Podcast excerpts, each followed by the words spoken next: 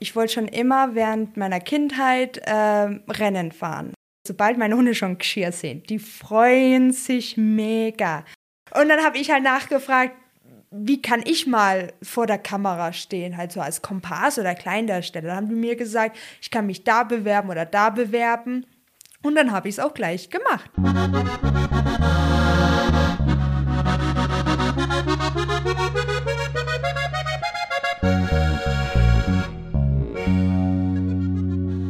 Servus, Christi und hock die her zum Horgarten. Der Podcast aus Garmisch-Partenkirchen. In der heutigen Folge zu Gast ist Sabrina Cantu. Sabrina ist Mama von sechs bewegungsfreudigen Huskies und sie betreibt den Sport des Schlittenhunderennens oder Triland auf Leistungsniveau. Sie ist deutsche Meisterin und Vize-Europameisterin und mit ihr spreche ich über den Sport, der den meisten wahrscheinlich recht unbekannt ist. Wie viel Aufwand in das Training investiert wird und dass es Trainingspläne für Hunde und Ernährungspläne für Hunde gibt. Wir sprechen auch darüber, wie sie neben dem Leistungssport noch ihr Studium handelt und zu all dem auch noch regelmäßig für die Fernsehserie Sturm der Liebe vor der Kamera steht. Freut euch auf eine abwechslungsreiche Folge und einen Einblick in eine Sportart, die den meisten von euch wahrscheinlich noch unbekannt ist. So, und jetzt wünsche ich euch viel Spaß beim Zuhören. Jetzt, liebe Leidern, sagt er, horch's gut zu, sagt er, Neuigkeiten, sagt er, gibt's grad nur, sagt er, was die Leute reden, sagt er, und was deren, sagt er, kind's beim Horgarten hören. Der heutige Gast im Horgarten ist Mutter einer sechsköpfigen Rasselbande. Sie ist Studentin und ist regelmäßig im Fernsehen zu sehen. Der heutige Gast ist Sabrina Cantu. Herzlich willkommen im Horgarten. Dankeschön für die Einladung. Freut mich sehr, hier zu sein.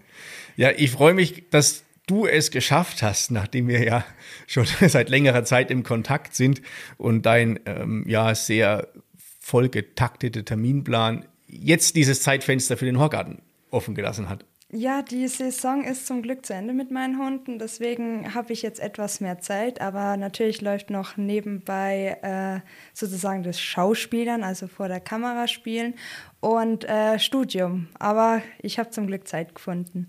Das ist sehr schön. Und jetzt hast du schon verraten, wer deine sechsköpfige Rasselbande ist. Und du hast schon die Themen unseres Gesprächs verraten. Da kann man jetzt aufhören. Servus, Vierteich. okay, deine Hunde. Ähm, bevor wir ähm, zur Rasse kommen, ich habe mir die Namen mal aufgeschrieben. Hoffentlich sind sie korrekt. Also Shakira, Sia, Einstein, Pirelli, Da Vinci und Hamilton. Genau, richtig. Das hört sich irgendwie an, wenn, als wenn ein verrückter Mathematiker auf einer großen Konzertveranstaltung ist und irgendwelche Formel-1-Fahrer noch nebenher umherbrennen. Ja, aber die Namen sind äh, wirklich bis auf Einnahmen von mir ausgedacht. Also ich wollte die Hunde so nennen. Es gibt auch gewisse Gründe dafür. Also meine erste Hündin, die kommt sogar aus Greinau, äh, ist auch äh, ja sozusagen meine erste eigene Hündin wirklich.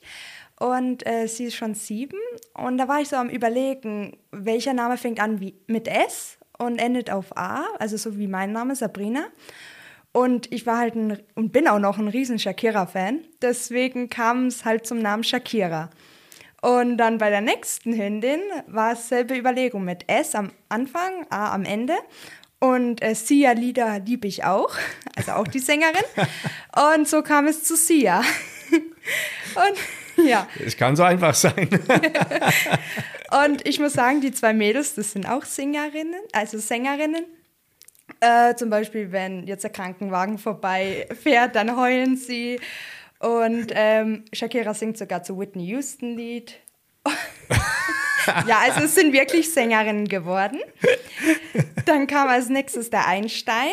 Der hatte schon den Namen. Er war zwei Jahre alt, als wir ihn bekommen haben. Und da ist mir halt aufgefallen, äh, dass er auch wirklich ein Einstein ist. Also er ist wirklich ein schlaues Kerlchen, setzt die Kommandos, also die Befehle von mir 1a um. Und so äh, habe ich mir gedacht, okay, cool, ein Genie halt. Dann als nächstes kam Pirelli. Und äh, wenn man züchtet, kriegt man halt eine Vorgabe, welcher Wurf es ist, A, B, C, D, E und so weiter bis Z. Und äh, er kommt aus Frankreich. In Frankreich war da gerade P. Und Pirelli fand ich halt cool, weil es Reifenmarke ist. Und habe ich gedacht, boah, der wird vielleicht schnell, immer on Tour, weißt? Weil Einstein ist ja auch Einstein und die Sängerinnen sind ja auch wie Sängerin. Ähm, und deswegen äh, Pirelli. Ja, das ist wirklich so ein richtig on Tour Geher. Der macht mit mir jeden Blödsinn mit und passt auch perfekt. Ja, als nächstes habe ich mir einen Da Vinci ausgesucht. Habe gedacht, ja, Da Vinci, Maler, Bildhauer, wird vielleicht auch ein wirkliches Genie. Ich stelle mir gerade einen bildhauenden Hund vor. Aber er ist charakterlich wirklich so ein Allrounder. Also er ist schlau, er macht auch jeden Blödsinn mit mir mit. Ähm, ist auch sehr anhänglich und so. Also es ist wirklich so ein Leonardo da Vinci, also ein Allrounder. Und dann habe ich mir für den Hamilton, es ist nicht auf den Lewis Hamilton ausgelegt, sondern auf den William Rowan Hamilton, was auch so ein, äh, ja, ein Genie war früher. Und äh, der hatte halt äh, weiße Haare und war halt hinter den Ohren bei den Haaren schwarz. Und Hamilton hat halt ein schwarzes Ohr und auf der anderen Seite einen schwarzen Punkt beim Ohr. Und da habe ich mir gedacht, das passt. Und Hamilton ist auch so ein richtig schlaues Kerlchen, aber als Jüngster halt so ein kleiner Terrorzwerg. Okay, ähm, jetzt glaube ich, ist es wichtig, dass wir die Menschen, die uns zuhören, auch mal abholen. Also wir sind jetzt über die Rasselbande und die Namensfindung schon so weit fortgeschritten. Jetzt ist es wichtig, ähm, du hast äh, keinen reisenden Hundezirkus, sondern ähm, äh, welche Hunde hast du? Was machst du mit denen? Also es sind sibirische Huskies. Ich betreibe mit denen den Schlittenhundesport. Also es ist wirklich ein Hobby, eine Leidenschaft. Ich bin sehr viel unterwegs mit ihnen. Ähm, also ich bin mit Huskies groß geworden. Meine Mama hat seit 40 Jahren Huskies. Ich bin also sozusagen mit der Rasse seit Geburt an zusammen. Und äh, deswegen kenne ich diese Rasse auch super. Und ich wollte schon immer während meiner Kindheit äh, Rennen fahren. Hab dann mit zehn Jahren von einer Mascherin, also Mascherin sind die äh, Schlittenhundeführer, die halt die Befehle erteilen und das Gespann führt sozusagen hinten am Schlitten oder Wagen und so weiter. Und äh, da haben wir eine Hündin bekommen, die war damals vier Jahre alt. Und dann mit elf habe ich dieses Bike-Gearing angefangen. Also Mountainbike mit dem Hund davor, der zieht. Und so bin ich halt zu dieser Leidenschaft wirklich gekommen und habe mir dann äh, gedacht, okay, nach dem Abi möchte ich es gerne als Leistungssport machen. Jetzt lassen wir kurz mal einhaken zum Bikejöring. Also Skijöring kennen ja sicherlich viele, dann also hinterm Pferd hinterher, wo sie sich an der, an, an, an der Leine oder so festhalten. Mhm. Beim Bikejöring mit Hunden werde ich ein bisschen hellhörig. Also da fallen mir so Warnungen ein, dass du kein, mit nicht mit dem Hund an der Hand oder an der Leine im Radl Gassi gehen sollst, weil der reißt dich weg. Also da gibt es da spezielle Fahrräder für oder eine spezielle Vorrichtung, wo dann die Hunde eingehängt sind, dass du sie im Notfall aushängen ähm, kannst?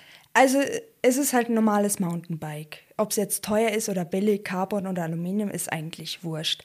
Ähm, die Leine ist am Rahmen befestigt. Dann befestigt man am Rahmen oder am Lenker auch so eine Metallstange, wo die Leine durchgeht, damit die Leine nicht ins Vorderrad kommt. Ja. Für Sicherheit halt. Und das ist auch Pflicht bei den Rennen. Dann, äh, der Hund ist halt an der Leine eingespannt. Wenn was ist, kannst du natürlich schnell vom Fahrrad runter vor zu deinem Hund gehen und so. Aber der Hund muss halt bei den Rennen jetzt immer vom Vorderrad laufen, bestenfalls natürlich ziehen. Also du kannst ihn aber nicht irgendwie notfalls auslösen. Das war früher die Pflicht, aber nachdem es öfters äh, so gerissen ist, also wir hatten so einen Paniksnap, da kann man schnell hochziehen, dann ja. geht die Leine weg. Ähm, inzwischen ist das nicht mehr Pflicht, weil es sich so oft schon von alleine gelöst hat und auf einmal war der Hund weg. Okay. Deswegen ähm, hat man gesagt, man lässt es und äh, so ist er halt permanent mit dir verbunden. Ich finde es auch besser, weil so kannst du schnell anhalten oder vorne überm Lenker die Leine zu dir ziehen, also den Hund auch. Und äh, das ist sicherheitshalber besser. Auch ein wichtiger Sicherheitshinweis für unsere Zuhörer. Wenn ihr mit eurem Hund Gassi gehen wollt und wollt das imitieren, dann nur mit einer professionellen Vorrichtung und auf Wegen, wo euch nichts passieren kann. So, jetzt sind wir also über den Schlenk Skijöring, äh, Skijöring, ähm, Bikejöring ähm, zum eigentlichen ähm, Schlitten, Hunde, Schlittensport, Schlittenhunde, Schlittenhundesport. Schlittenhundesport gekommen, wo du schon gesagt hast, du, dein Wunsch war das, das Leist auf Leistungslevel zu machen. Genau. Ähm, ja, ich hatte damals nur eine Hündin. Sie war zu jung, also musste ich erstmal Canicross machen. Also es war mit Shakira. Das Canicross. Genau, das Okay. ist Joggen mit Hund. War jetzt nicht meine Lieblingsdisziplin, aber ich wollte halt wirklich in dem Rennsport reinschnuppern und sie war halt mein einziger Husky damals und da habe ich gesagt, da beiße ich mich jetzt durch, ich mache Canicross. Dann die nächste Saison war sie zum Glück alt genug, dann kam auch die Sia dazu, sie war aber halt auch noch zu jung, aber ich konnte halt mit der Shakira Bikejöring machen. Ja, und dann äh, gab es leider einen Vorfall mit der SIA. Da war ich damals bei der Europameisterschaft in äh, Schweden und wollte mit der Shakira an den Start gehen. Dann haben wir gemerkt bei der SIA, dass ihr Bauch halt ziemlich prall ist und wir wussten nicht, was los ist. Sie fing dann an, die Strecke beim Ablaufen dauernd zu markieren. Haben wir gedacht, okay, wird vielleicht läufig, weil das machen läufige Hündinnen meistens. Für die Rüten markieren halt. Und dann sind wir halt in Arzt, zum Arzt in Schweden. Ähm, der hat dann herausgefunden, dass halt die Blase sehr erweitert ist und es gab halt einen Rückstau zur Niere. Und äh, anscheinend auch alles voller Zysten, was natürlich eine Fehldiagnose dann war. Weil wir sind 16 Stunden von Schweden direkt nach München zur Tierklinik Wow. gefahren. Dann wurde alles nochmal gecheckt. Dann haben die gesagt, ja, sieht jetzt nicht so gut aus, was wir machen wollen. Und wir haben uns dann zum Glück ähm, für eine OP entschieden, weil die in Schweden wollten sie schon einschläfern. Die in München haben gesagt, entweder operieren oder halt einschläfern, weil es sieht echt nicht gut aus und sie wissen nicht, ob sie es schafft. Und ähm, dann haben wir gesagt, nee, wir lassen sie auf jeden Fall operieren, weil die Blutwerte top waren, die Nierenwerte waren auch gut, obwohl eine total kaputt war. Und es gab halt schon ein bisschen Rückstau zur anderen Niere. Die äh, funktioniert halt auch nicht mehr 100 Prozent. Aber die andere wurde entfernt, die Harnleiter wurden auch an der Blase umplatziert und so. Und so kam dann halt der Einstein zu uns, weil wir wussten halt nicht, ob die Sia je Leistungssport machen wird oder Ja. kann. Und ich wollte halt unbedingt in der Saison Schlitten zwei Hunde fahren. Und äh, ich brauchte halt zwei gute Hunde. Und deswegen kam der Einstein mit zwei Jahren zu uns. Er war auch von dem Mascha. Den haben wir auch direkt, der hat ihn behalten, der Züchter. Und ähm, deswegen haben wir ihn dann bekommen und ich konnte dann Schlitten zwei Hunde fahren, was natürlich super war. Und äh, Sia haben wir dann langsam wieder aufgebaut. Und wir haben gemerkt, sie kann doch noch im Leistungssport teilnehmen. Und das Jahr drauf wurde ich mit ihr deutsche Meisterin. Cool. Ja. Krass, also krasse Geschichte und krasse Entwicklung. Aha. Die sich den, den, den Schlitten, also ich kenne das, ähm, weil in, in, in, in Südthüringen, da wo ich herkomme, da gibt es auch in, in der Schmiedefelder Ecke und sowas, da gibt es ja auch ähm, relativ große äh, Schlittenhunderennen. Also ich habe auch so ein Bild vor Augen, ja, wo du dann, das ist ja brutales Arbeiten. Das ist ja nicht einfach sich draufstellen und dann ich lass mich mal ziehen, sondern Genau. du bist ja brutal am Arbeiten. Aber du brauchst ja auch eine, eine, ein Training. Also du musst ja die Hunde dran gewöhnen, dass also das Geschirr ähm, tragen oder dass sie Geschirr haben, dann auch, dass sie damit laufen, dass sie auf deine äh, Befehle oder auf deine Anweisungen hören. Wie viel Vorbereitung hast du da gebraucht, bis du dann zu deinem ersten Wettkampf gegangen bist? Also wir bilden schon als Welpe aus. Also ich erlaube meinen Hunden von klein auf zu ziehen. Ich brauche jetzt keinen Gassi-Gehhund, der bei mir bei Fuß macht. Ähm, ich will halt, dass sie von klein auf lernen. Sie dürfen ziehen, das sollen sie ja auch machen. Und von Welpen an beim Gassi gehen schon ähm, H für links, G für rechts, halt die Grundkommandos für den Schlittenhundesport zu lernen. Und Stopp und Steh ist natürlich ganz wichtig, weil wenn man was ist, ich fall vom Schlitten, häng hinten dran oder so, dass sie wissen, dass sie stehen bleiben sollen, wenn ich das rufe. Und ähm, so haben wir halt von klein auf das erzogen. Dann hat natürlich Shakira war super ausgebildet, hat natürlich der Sia beigebracht. Die Sia hat in der nächsten Generation beigebracht. Und so muss ich bei den Jüngsten nicht mehr viel tun, weil die Älteren das den Kleinen beibringen. Und ähm, man muss halt auch auf den Körperbau achten, also welches Alter sozusagen in den, also wann du wirklich anfängst. Also ich habe jetzt so mit sieben Monaten fange ich mit dem Canicross an, also Joggen, da nur auf kurze Distanz. Und dann so mit zehn Monaten fange ich das Bike-Hearing an, also mit dem Mountainbike, weil da kann ich das schön unterstützen. Da finden sie auch heraus, wie schnell sie eigentlich laufen können. Okay, ja. Und auch im Zug. Und ähm, dann äh, geht es halt weiter. Es gibt Rennen, da ist es mit ähm, 15 Monaten erlaubt, der Sport. Und dann gibt es auch Rennen, da muss man 18 Monate alt sein, also der Hund, um an den Start gehen zu dürfen. Und so lang haben wir halt sozusagen zur Vorbereitung.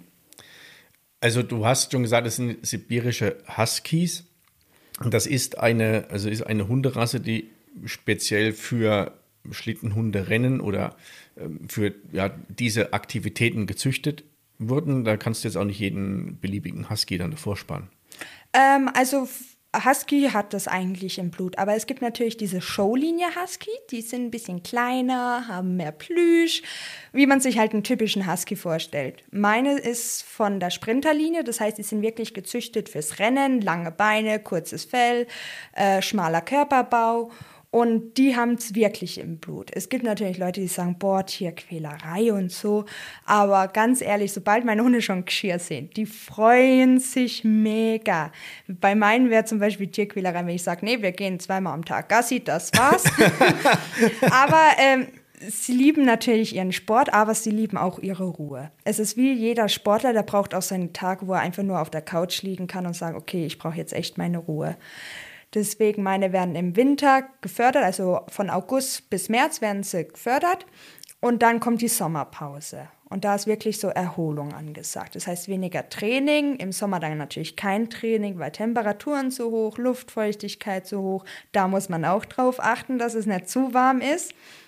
Und ähm, da gehen wir halt wandern in der Früh oder an See Stand-Up paddeln, wo sie natürlich ins Wasser können zur Abkühlung. Und dann machen wir halt solche Aktivitäten. Und ja, das genießen sie auch.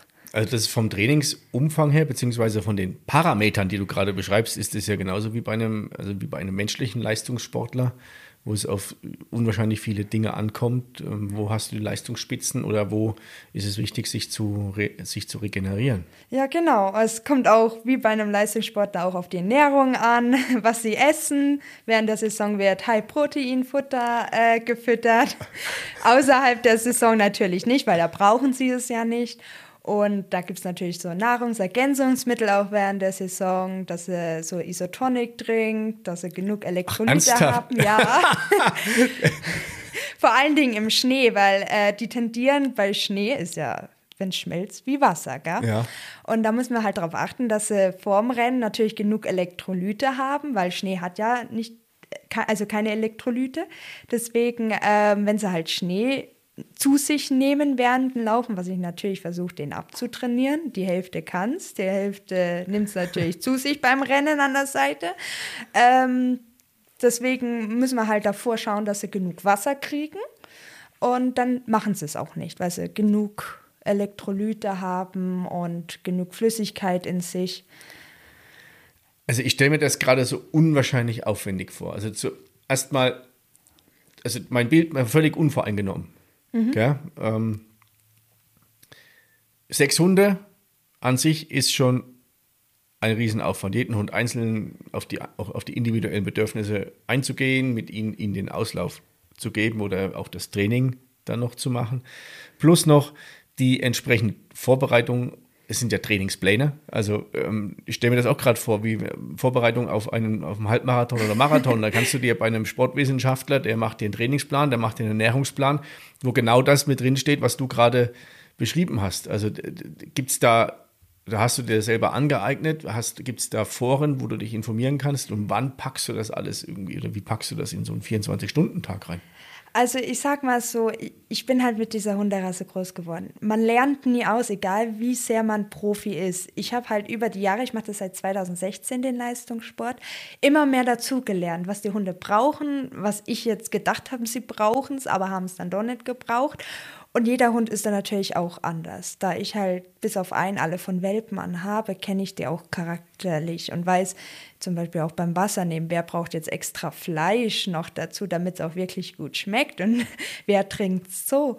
Und ähm, ja, ich habe das halt man ist halt so im Flow. Deswegen, ich mache den, meine Mama ist immer mit dabei. Die ist halt auch, ich musste sie nicht einlernen. Wir haben halt von Anfang an das zusammen gemacht.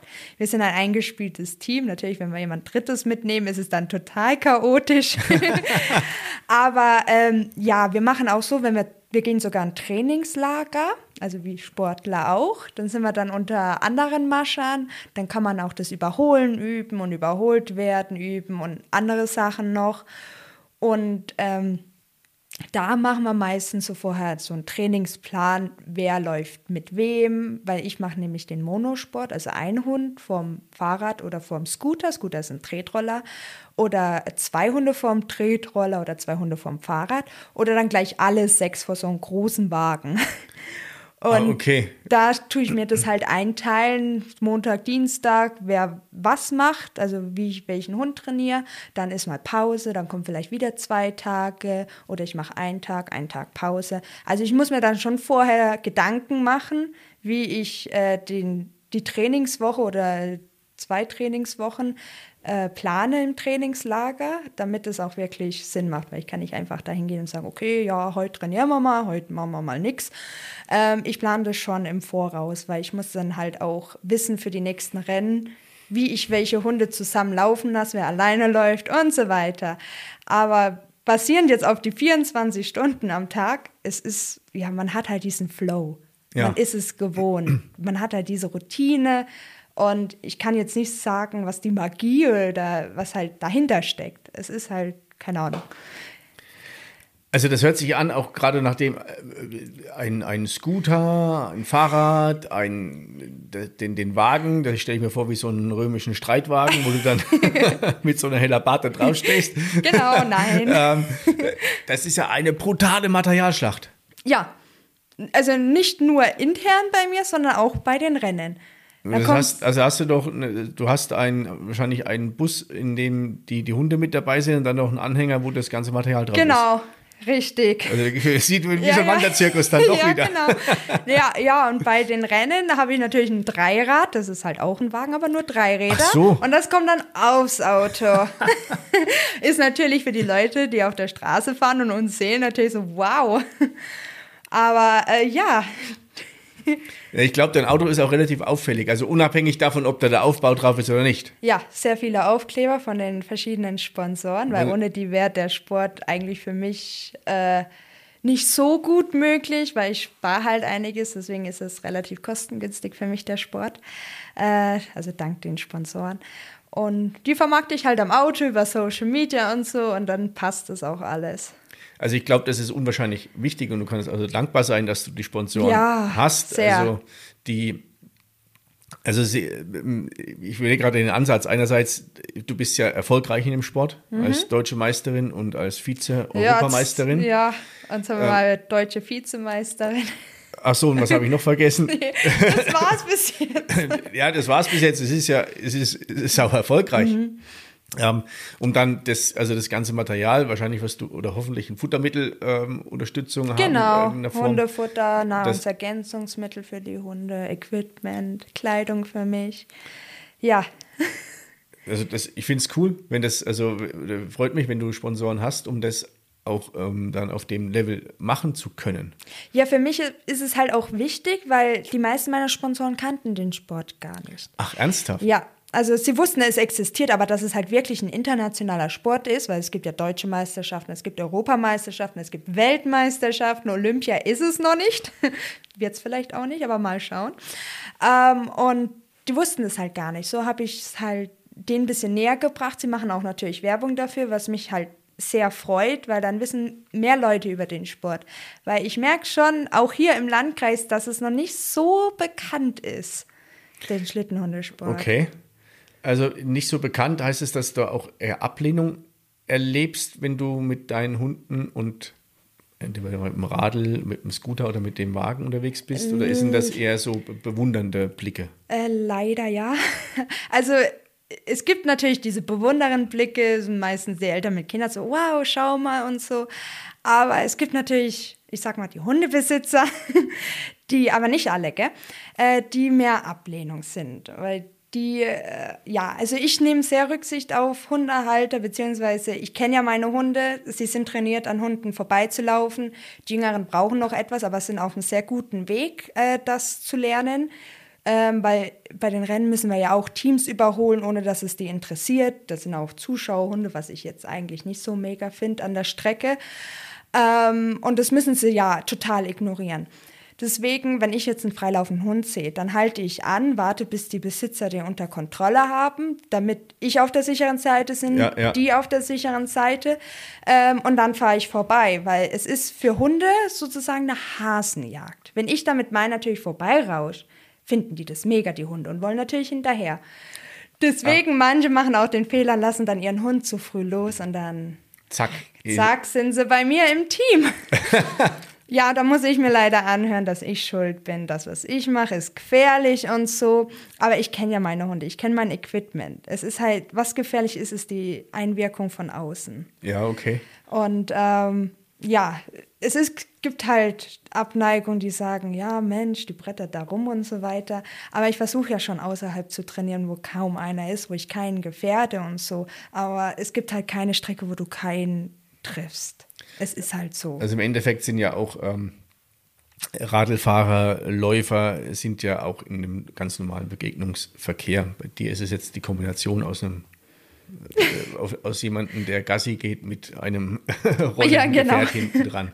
Also können wir vielleicht mal alle aufrufen, die ähm, in, in Garmisch-Partenkirchen oder in Greinau einen pinken Blitz mit Hunden sehen. Das ist die Sabrina. Lasst es einfach vorbei. Und wenn ihr irgendwo mal so ein etwas ähm, ja, komisch anmutendes Gespann seht, dann vertraut einfach drauf, dass der Mensch, der auf diesem Roller, auf dem Radl oder auf dem Streitwagen steht, dass der seine Hunde im Griff hat. Genau, also wenn natürlich irgendwas ist, ich halte immer an und äh, ich kann ja beim Fahrrad lege ich hin, Scooter lege ich hin, beim Wagen habe ich eine große Krallenbremse, der hält alle sechs Hunde, ohne dass der Wagen weitergeht. Und dann gehe ich vor und sicher meine Hunde. Dann kann jeder ohne Probleme vorbeilaufen. Und vor Kurven schreie ich natürlich, weil meine, wenn ich sechs Hunde fahre, sehen natürlich meine Leithunde als erstes, was hinter der Kurve ist. und deswegen schreie ich immer vor der Kurve, Achtung! Aber ich fahre natürlich dann langsam um die Kurve, weil sonst ist ja wie beim Auto, man hat da, ja, man braucht halt einen Bremsweg. Man hat halt diesen Bremsweg, ja. Ja. Ähm, du hast gerade, also hast, hattest vorhin erwähnt, dass äh, Wettkampf in Schweden das ist ja jetzt nicht der nächste Weg. Wo finden denn klassischer oder nicht klassischerweise, wo finden denn so schwerpunktmäßig die, die Wettkämpfe im Winter statt? Ja, im Winter ist es halt schwierig. Manchmal finden sie statt, manchmal nicht. Ich hatte zum Beispiel letzte Saison nur zwei Rennen. Die haben in Italien natürlich auf 1700 noch was Metern stattgefunden. Aber sonst ist halt das nächste hier ist jetzt in Walgau. Ach stimmt, Walgau. Genau. Ja, aber kein Schnee, kein Rennen. so ist es leider. Und ähm, ja, also man muss eigentlich schon um die Schneeorte kämpfen, um ehrlich zu sein. Ich fahre natürlich Dreiland lieber, also mit dem Mountainbike, mit dem Wagen oder mit dem Scooter, weil ähm, da kann ich die Hunde halt alleine einsetzen. Und ich liebe diesen Monosport, weil du einfach mit deinem Hund wirklich zusammen als Team arbeitest. Ja. Und meine Hunde lieben es auch. Deswegen sind wir im Dreiland äh, viel erfolgreicher, weil wir es halt auch länger machen. Mhm. Und Schnee ist halt, ja, man muss halt bergauf im Schnee dann mitrennen und so, was das natürlich auch. Nee. Aber ähm, es ist natürlich schon cool, Schlitten zu fahren. Aber meine Hunde sind besser im Dreiland. Trotzdem ist es halt sehr schade, dass wirklich so wenig Schneerennen stattfinden, weil kein Schnee da ist. Aber was soll man machen? Ich habe jetzt auch keine Lust, irgendwie zwei, drei, vier Wochen nach Schweden nur für Training ja. zu gehen. Ähm, dann schaue ich, dass ich halt im Umkreis, äh, ja, Umkreis ist es jetzt auch nimmer, halt so zwei, drei Stunden weg äh, ins Trainingslager gehe. Eins ist zum Beispiel Langtaufers, das ist beim Reschenpass mhm. ähm, in Südtirol. Und das andere wäre ähm, Passau hoch Richtung tschechische Grenze, ist auch noch ein Trainingslager. Und die sind eigentlich ziemlich schneesicher. Also dann fahren wir halt dorthin zum Trainingslager. Weil Trainingslager ähm, finde ich eigentlich cooler als Rennen, weil man dann halt wirklich länger als nur ein Wochenende dort bleiben kann wenn man natürlich die Zeit hat. Und ähm, man ist da halt unter anderem Mascha. Es ist kein, ja, äh, wie heißt es? Ähm, ja, es ist kein Konkurrenzkampf. Achso, du machst das gemeinschaftlich. Genau. Also, oder, Man kann sich gut absprechen, hey, ich würde gern das trainieren, warte mal auf der Strecke, weil ich gerne überholen möchte und so. Also man kann sich halt viel mehr absprechen, man kann viel mehr üben, als wenn du jetzt zum Rennen fährst und sagst, okay, ich hoffe, mein Hund äh, schafft es, den zu überholen oder ich hoffe, er schafft es, äh, überholt zu werden. Ähm, ich habe da zum Glück keine Sorge, aber ähm, es ist halt angenehmer, so ein Trainingslager. Ja. wenn was schief läuft, dann läuft es halt schief, dann ist es jetzt nicht so schlimm. Ja.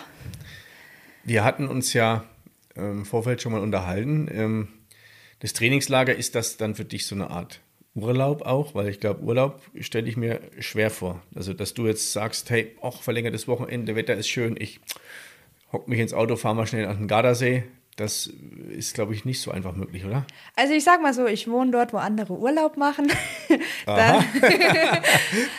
wenn wir so Trainingslager gehen, ist es eigentlich auch Urlaub. Also unser erstes Trainingslager im Oktober ist an einem schönen See. Ist zwar klein, aber trotzdem schön. Man kann mit den Hunden um See laufen, man kann ins Wasser gehen. Ich nehme immer mein Stand-Up-Paddleboard mit und gehe dann äh, mit jedem immer einzeln aufs Wasser, weil die lieben Stand-Up-Paddeln. Und ähm, das ist schon für uns Urlaub, weil morgens trainiert man die Hunde und dann hat man den ganzen Nachmittag frei. Man ist unter coolen Leuten, man grillt am Abend, man geht essen zusammen. Und das reicht mir schon an Urlaub. Ich brauche jetzt keinen Meer, Strand, Malediven, ja. was auch immer. ähm, weil solange ich halt die Hunde habe, die leben ja auch nicht für immer, will ich es gerne halt mit denen ja. schon verbringen. Ähm, gibt es eine, eine Nation, die so richtig verrückt ist, was den Hundesport betrifft. Also du hast ja im Wintersport beispielsweise die, die Skandinavier, ja, die Langlauf und sowas sehr, sehr einfach voll dahinter stehen. Äh, gibt es in Italien. Okay. Also in Italien ist es wirklich ein anerkannter Sport wie Fußball, Handball, Skifahren. Also es ist wirklich ein nationaler anerkannter Sport. Also Italien könnte zu Olympia zum Beispiel okay. gehen, ja. weil es wirklich mit allem gleichgestellt ist. Deswegen die Italiener, die achten auch drauf, dass man eventuell mit dem Hund auf die Loipe kann oder machen halt viel mehr Trainingslager, so kleine und da äh, unterstützen die Gemeinden auch und machen Werbung und alles. Also in Italien ist es wirklich national erkannter Sport.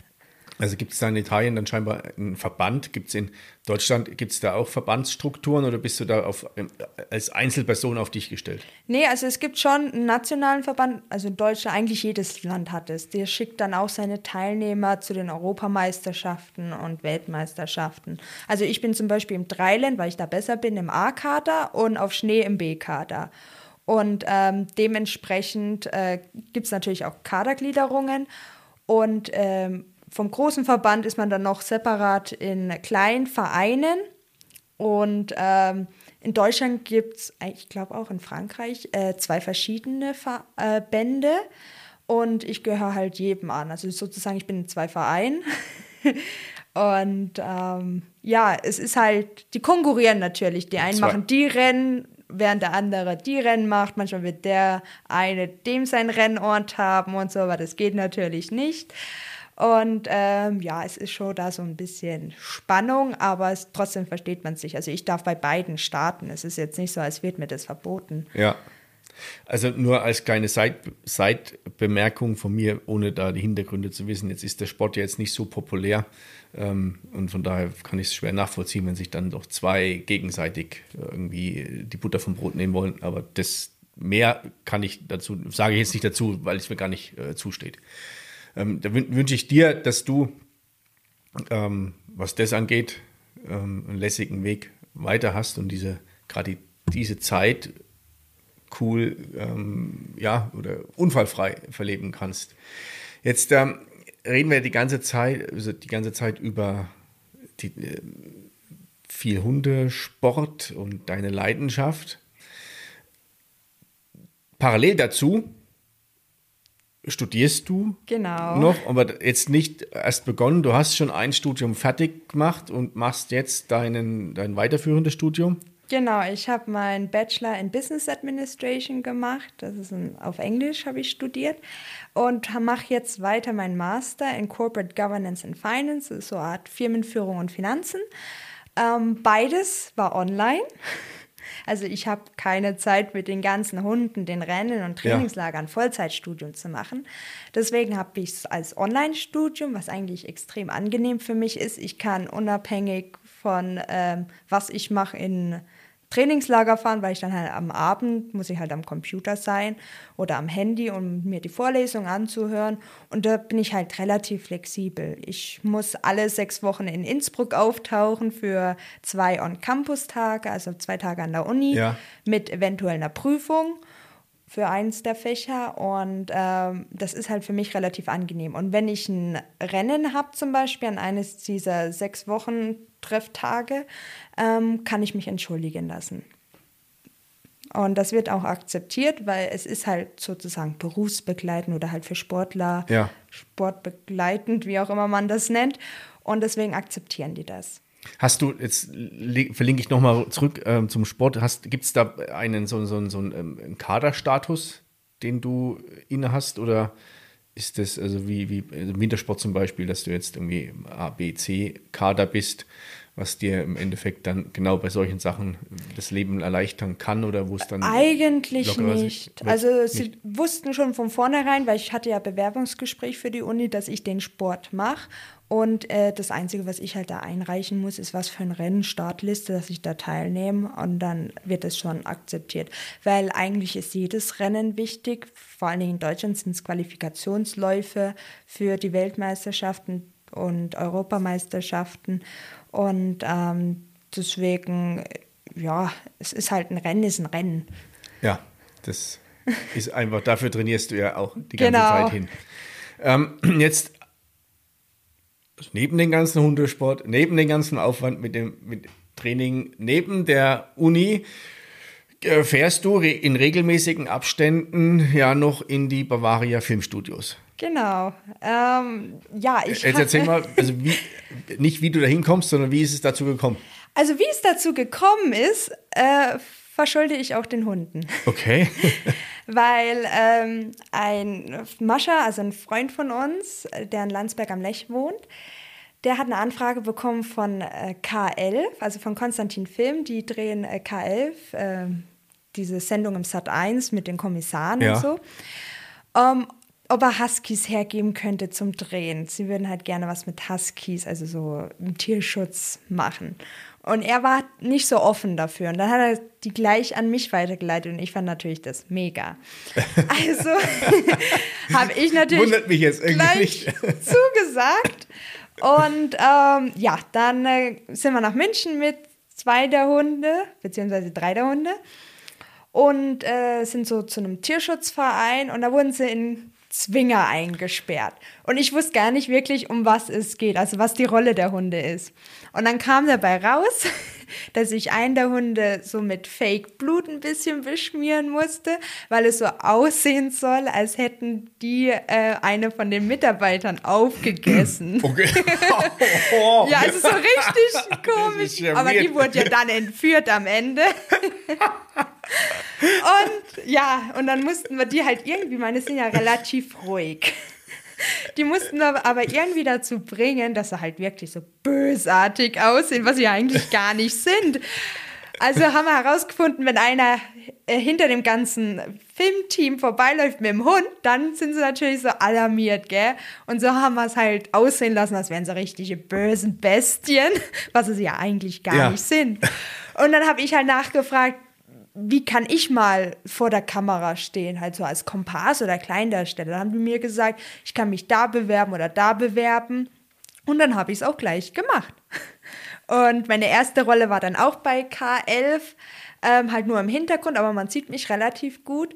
Und dann so hat sich das halt weiter aufgebaut. Und das hat alles angefangen zwischen Bachelor- und Masterstudium, also hatte ich da etwas Zeit. Ja. Und ähm, da wurden es halt immer mehr Anfragen und so. weil bei Bachelor ist gerade was anderes aufgekommen. Also, also Bachelor-Studium meine ich. Nein, ich war nicht bei Bachelor. Da will ich auch, glaube ich, nicht hin. ähm, ja, und so ist es dann halt weiter. Da war ich schon bei Aktenzeichen XY gelöst. Da hatte ich sogar eine Kleindarstellerrolle als Schwester von einer Verschwundenen. Okay. Und ähm, dann noch so andere kleine ja, Filme, ein Kinofilm zum Beispiel, war ich auch Schülerin mal, zwar ohne Text, aber man sieht mich relativ gut. Und hauptsächlich mache ich Sturm der Liebe. Da bin ich Kellnerin. Sturm der Liebe läuft im ARD von zwischen 15.10 Uhr und 16 Uhr unter der Woche.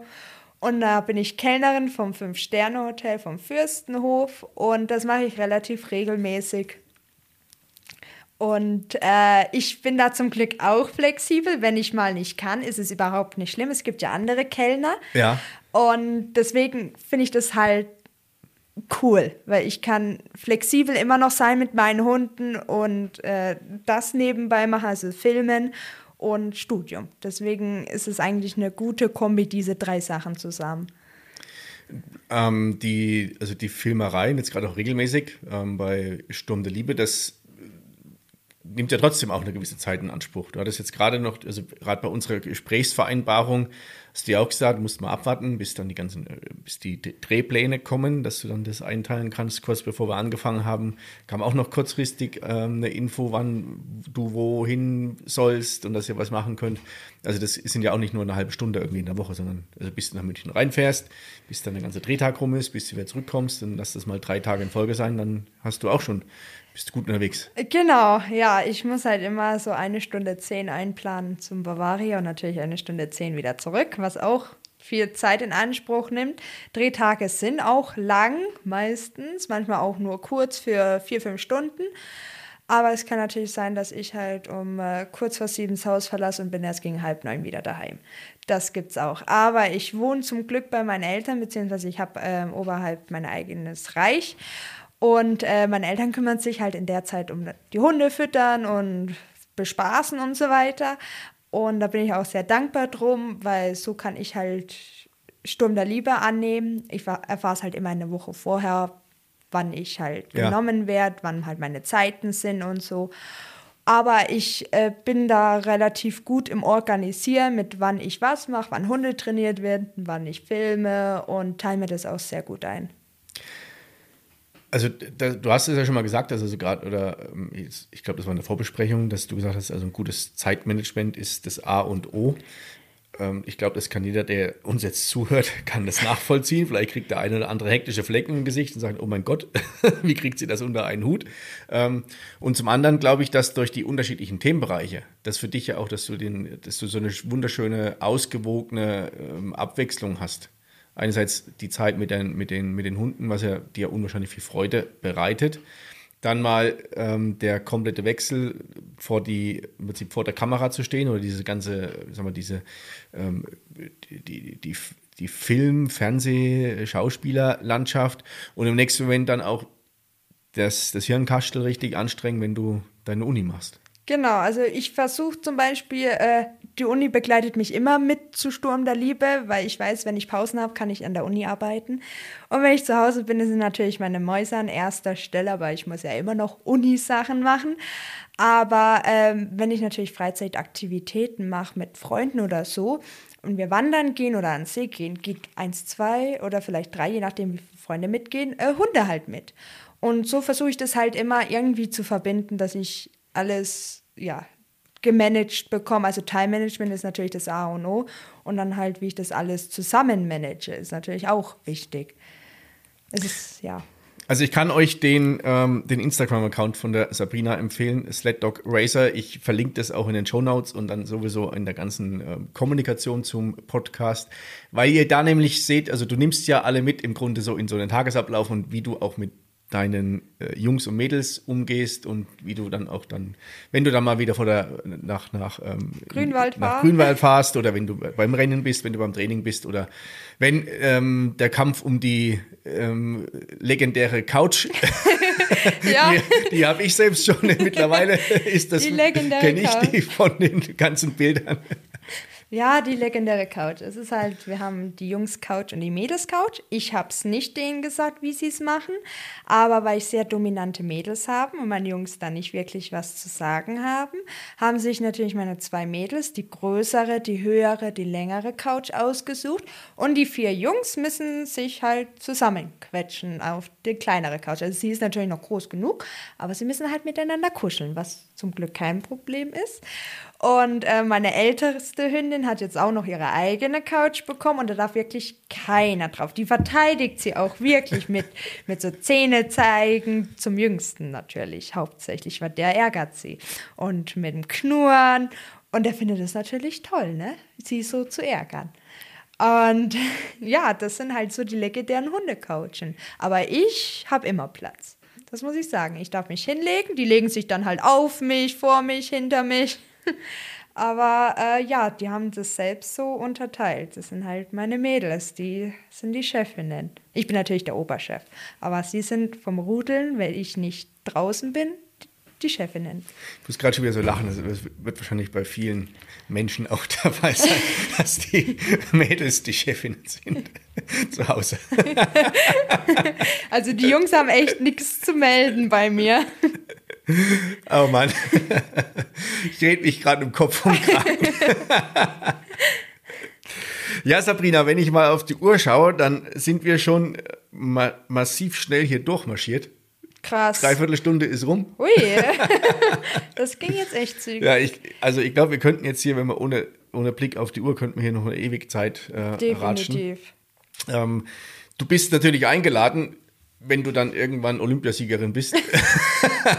Ob Oder, ich das noch miterleben darf? Okay, das war das, also dieser Vergleich kommt ja fast einer Ausladung nahe. Also falsch, du bist natürlich noch mal eingeladen, um dann noch mal drüber zu reden, wo die Reise dich, dich hingeführt ja. hat. Ähm, meine Gäste bekommen ja ein so ein kleines Geschenk, sage ich mal in Anführungszeichen. Und zwar gibt es bei der Folge ja einen Episodentitel den ich äh, mir vorbehalte und es gibt eine Beschreibung der Episode. Ja.